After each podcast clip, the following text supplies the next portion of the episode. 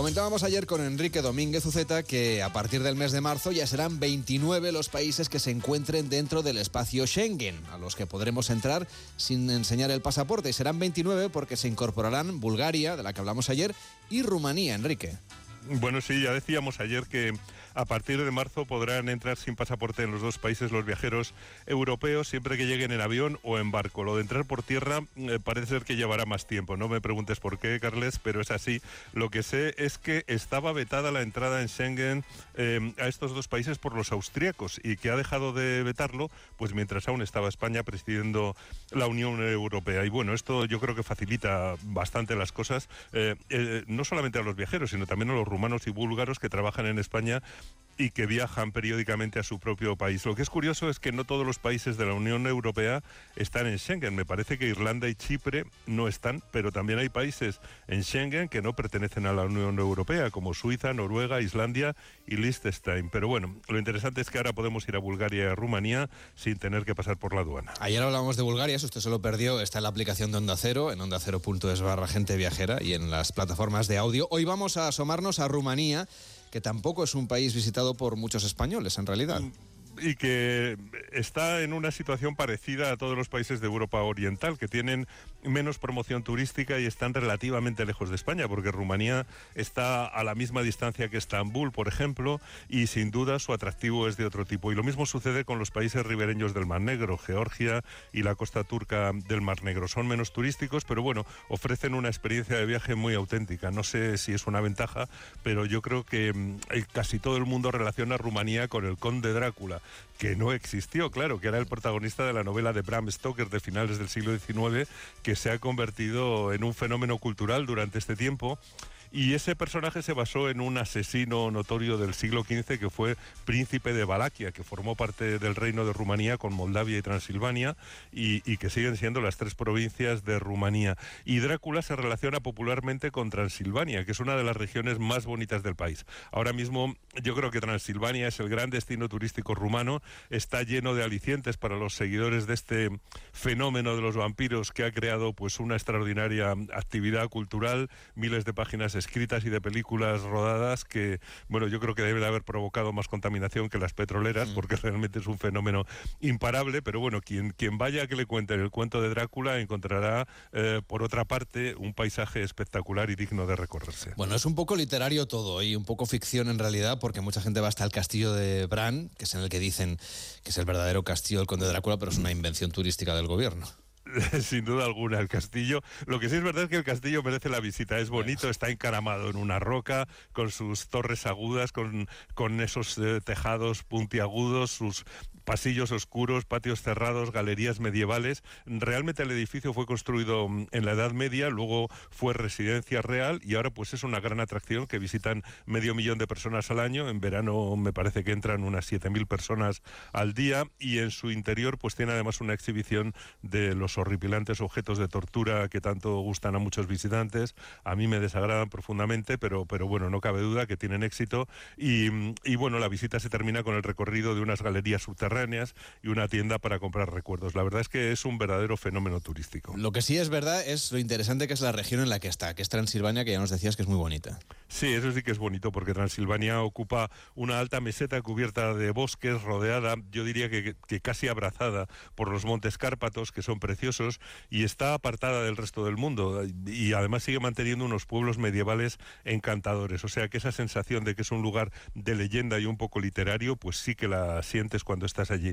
Y en ese mundo rural tan, tan valioso, pues se puede hacer turismo rural, naturalmente, y te puedes quedar a conocer el entorno que tiene como joya la localidad de Sibiu, que es una de las ciudades medievales seguramente mejor conservadas de Europa. Tiene unas placitas muy pintorescas, edificios de colores eh, pastel y fortificaciones antiguas que la verdad es que crean una atmósfera encantadora. Hay dos plazas estupendas, la Plaza Grande y la Pequeña, rodeadas por arquitectura gótica y renacentista. Y otra visita en Transilvania es la de Sigisoara, que también se supone mm, que, fue la ciudad natal del legendario conde Drácula y que es una impresionante ciudadela medieval de calles empedradas, también con casitas pintadas de colores que mantiene ese aspecto medieval del que estamos hablando y aún hay que visitar otro sitio que se llama eh, Cluj-Napoca y que es, mm, es como el centro cultural de Transilvania. Está lleno de edificios interesantes, la Plaza Unirí, la Catedral de San Miguel, pero tiene también muchos teatros y museos para conocer la historia de Transilvania. Es una visita imprescindible. Brasov también tiene uno de esos lugares, uno de esos lugares que no podemos dejar de visitar cuando vayamos por ahí, por Transilvania. Sí, es cierto. Brasov es, muy bonito, un pueblo con un conjunto histórico medieval y mucho encanto al pie del Monte Tampa. Es, un clásico en Transilvania, pero fíjate, yo creo que le ha ganado la partida Cluj Napoca, que está animadísimo, eh, tiene un montón de jóvenes universitarios, está todo lleno de cafés y de terrazas siempre animadas. Es una ciudad que se ha puesto de moda entre los estudiantes y Erasmus y la verdad es que es una gozada no solamente para ver, sino para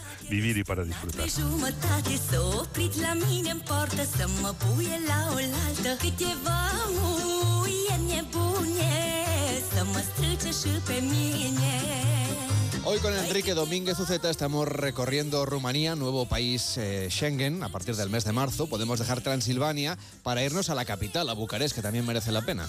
Bueno, por ahí suele empezar siempre el viaje a, Rumanía, naturalmente, por la que dicen que es la joya de los Balcanes, que ya sabes que la llamaban la pequeña París, y eso era porque la ciudad tuvo un periodo de esplendor a principios del siglo XX y fue cuando imitó las grandes ciudades europeas de ese tiempo, que eran Viena y París, naturalmente. Aunque buena parte de su aspecto actual pues se debe también a la arquitectura de hormigón del periodo socialista, en ese, en ese estilo movimiento moderno en hormigón tan frío y tan funcional. Es más bonita la parte del casco antiguo con sus calles adoquinadas, está también llena de cafés acogedores, de tiendas y, esa zona de la arquitectura de la Belle Époque, pues yo creo que es la más bonita. Hay una calle cubierta preciosa, como es el pasaje Maca Villa Cross, eh, con sus terrazas y escaparates que la verdad es que son encantadores. Aunque hay una cosa que no puede pasar desapercibida cuando vas a Bucarest, como es el segundo edificio mayor del mundo, el mastodóntico Palacio del Parlamento, que es de ese estilo eh, de clasicismo socialista, pero muy tardío, porque se empezó en el año 1985. Mm, eh, el, más, el edificio más grande del mundo es el Pentágono de los Estados Unidos y este sería eh, pues un tetrágono o un cuadrágono. Bueno, mm, sería un cuadrado enorme en planta, muy masivo, y dicen que es el edificio más pesado del mundo. El edificio también se puede visitar por dentro, yo creo que merece la pena, hay que mm, hacer una reserva naturalmente, pero, pero fíjate, después después de ver las ciudades y de Transilvania, yo creo que Rumanía tiene también estupendos espacios naturales. Y hay otra cosa enorme, que es la desembocadura del Danubio. Bueno, sí, efectivamente. El gran río europeo que nace en la Selva Negra, Alemania, que cruza toda Europa hacia el este, es un caso bastante raro porque casi todos los ríos en, el centro de Europa pues se van hacia el norte, hacia el Mar del Norte, pero este se va hacia el este y termina desembocando en el Mar Negro. El Danubio es protagonista de un libro incomparable escrito por Claudio Magris em, eh, que va siguiendo el curso del río desde que nace en la Selva Negra hasta que desemboca en, el Mar Negro. Es, es una joya literaria. Ya sabes que Magris recibió el, el Premio Príncipe de Asturias de las Letras del año 2004 y, se va adentrando en esa Europa oriental que todavía sentimos lejana y que cuando estamos en Rumanía pues podemos sentir. Pero bueno, el, Danubio crea un gran espacio natural en Rumanía, en el Delta, que es un paraíso natural, tiene unos humedales enormes, está lleno de aves, mm, es un destino estupendo para los ornitólogos y en realidad pues ese Delta del Danubio crea una reserva de la biosfera en el humedal más grande de Europa, surcado por meandros lleno de islas de cañaverales.